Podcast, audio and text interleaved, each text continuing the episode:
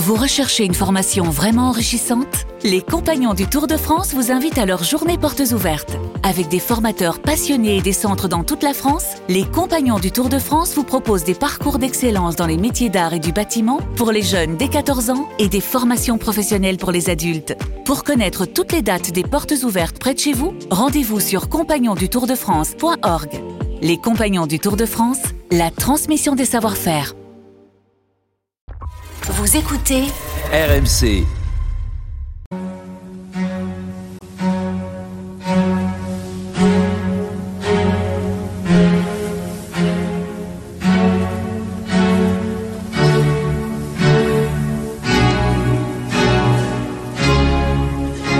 Église d'aujourd'hui, une émission de Régis Burnet.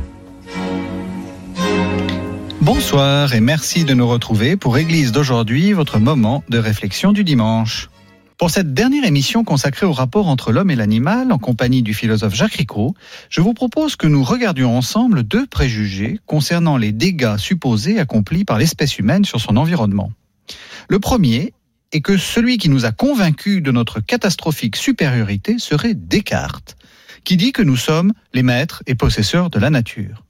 Le second, et ça intéressera les chrétiens parmi nous, c'est que ce sont plutôt justement les chrétiens qui sont les coupables, avec leur Bible qui nous a placés au centre de la création. Nous retrouvons donc Jacques Ricot, bonsoir.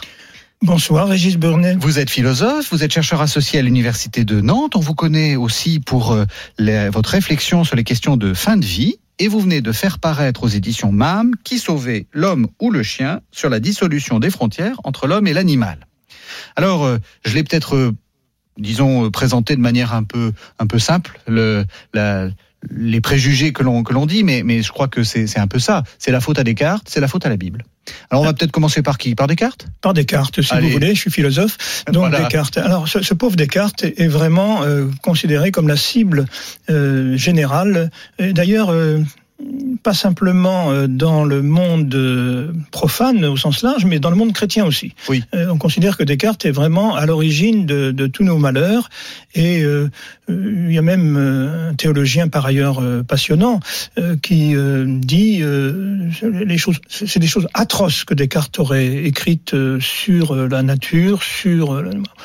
je crois qu'il y a un contresens. Enfin, moi, moi je suis un philosophe qui euh, essaie de s'instruire au plus près des textes.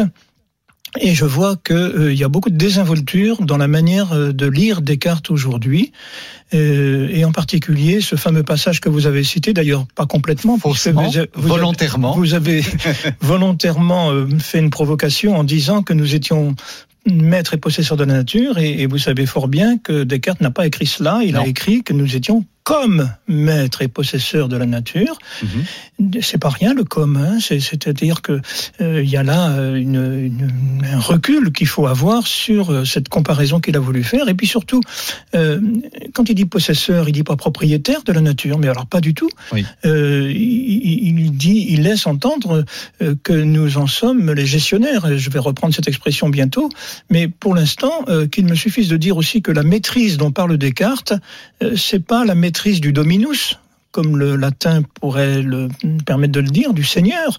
C'est la maîtrise du magistère, si vous voulez une traduction plus, juste.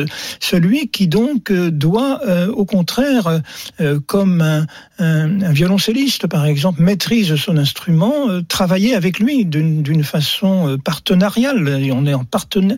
Voilà.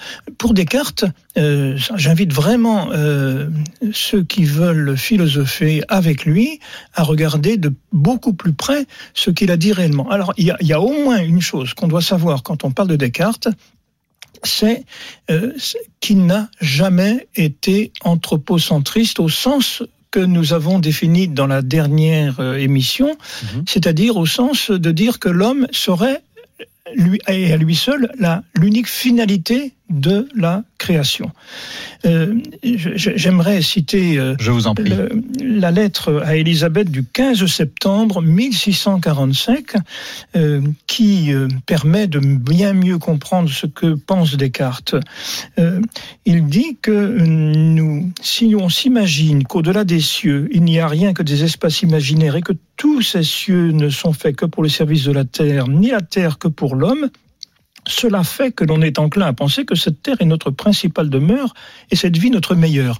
Bon, il le dit dans ce charmant langage de, de la charmante prose du, XVIIe siècle, et il ajoute que euh, non seulement l'homme n'est pas la fin de la création, il le dit d'ailleurs en toutes lettres, mais il dit que c'est une présomption impertinente parce que lui qui est croyant, lui qui pense que Dieu existe, il le pense en philosophe que Dieu existe, hein, au demeurant, il est, croyant par ailleurs, il est chrétien, mais quand il philosophe, euh, il met côté, si on peut dire, sa foi pour ne raisonner que philosophiquement, et sa philosophie l'invite à penser qu'il y a un Dieu, eh bien, euh, il ose cette formule, on entre dans une présomption impertinente, on veut être du conseil de Dieu et prendre avec lui la charge, on veut prendre avec lui la charge de conduire le monde, ce qui cause une infinité de vaines inquiétudes et fâcheries.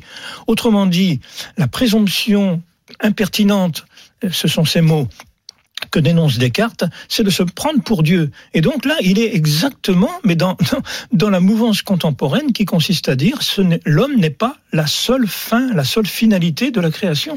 Donc avez... il y a un contresens. Il y a un contresens et j'ai consacré un chapitre à dénoncer ce contresens. Alors les animalistes, je m'empresse de le dire, ne tombent pas tous dans, dans, ce contresens. Quand ils ont un peu de culture philosophique, et c'est quand même le cas de beaucoup d'entre eux, euh, ils, n'ont pas cette stupidité d'incriminer de, de, Descartes de cette façon un peu cavalière. Vous avez raison, Jacques Ricot, et, en fait, on peut presque dire que, euh, que Descartes est aussi euh, un bon lecteur de la Bible. Enfin, je veux dire, il est, comme vous dites, bon chrétien, c'est-à-dire que la Bible, contrairement à ce que disait un, anthropologue qui s'appelle Lynn White, ne, ne, nous a pas posé en tant que, en tant que créature euh, à la, à la, je veux dire, à la, à la tête de la création.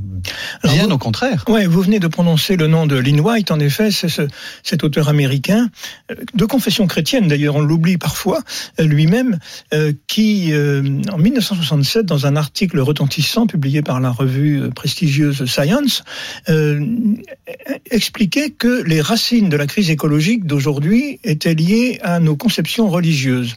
Alors, en fait, quand on lit de très près le texte, au, très court au demeurant, de Lynn White, euh, il dit plus exactement qu'il faut revisiter euh, ce texte parce qu'il a été lu de travers. Et là, on ne peut pas lui donner tort. Vrai. Et il est arrivé que ce texte soit, soit lu de travers. D'ailleurs, quand on regarde les, les traductions euh, de, de, de, la Genèse, on, on, peut penser en effet que l'homme est institué comme devant assujettir, hein, c'est une des traductions qu'on trouvait, euh, il était invité à la domination de la nature. Enfin, ces traductions ont pu laisser penser que, en effet, l'homme étant le seul être créé à l'image et la ressemblance de Dieu, eh bien, euh, il pouvait faire ce qu'il voulait, il pouvait instrumentaliser euh, la nature et, et, les animaux en particulier.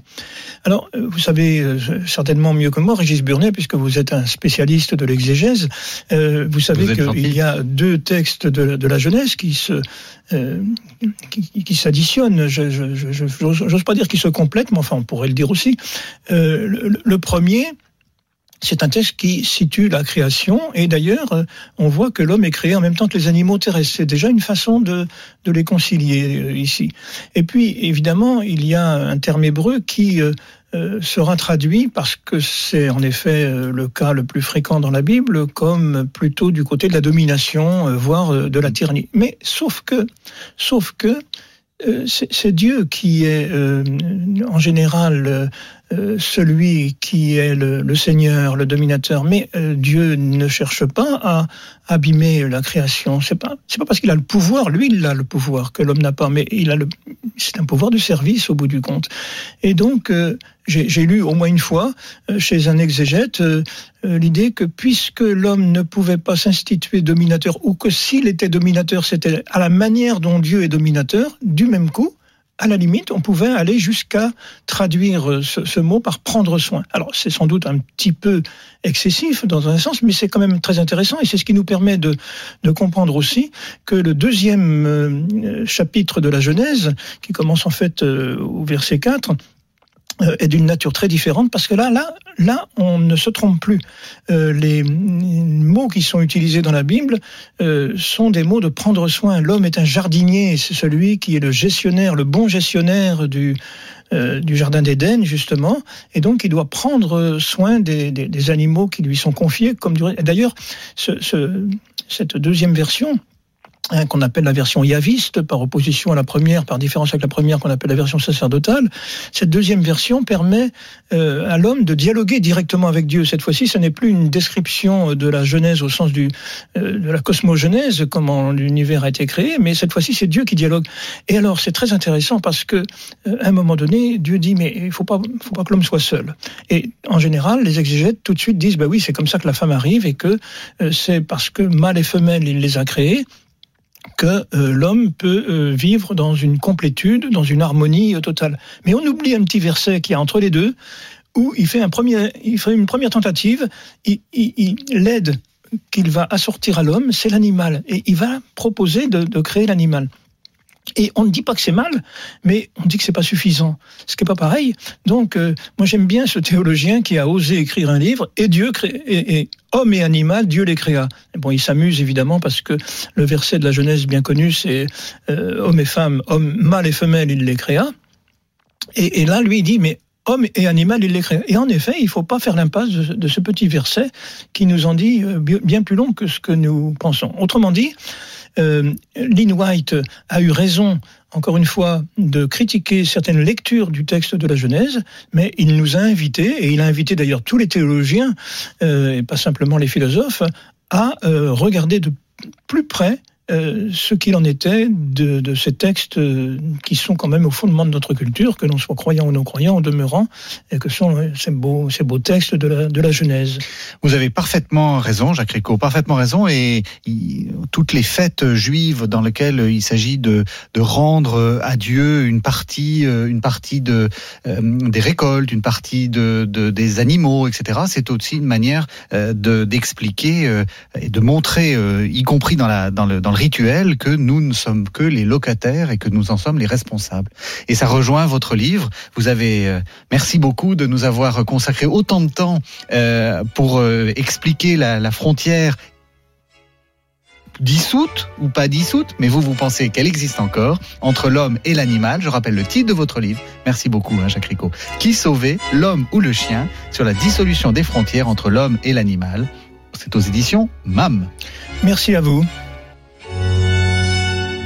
C'était Église d'aujourd'hui, une émission de Régis Burnet que vous pouvez retrouver en podcast sur le site internet rmc.fr.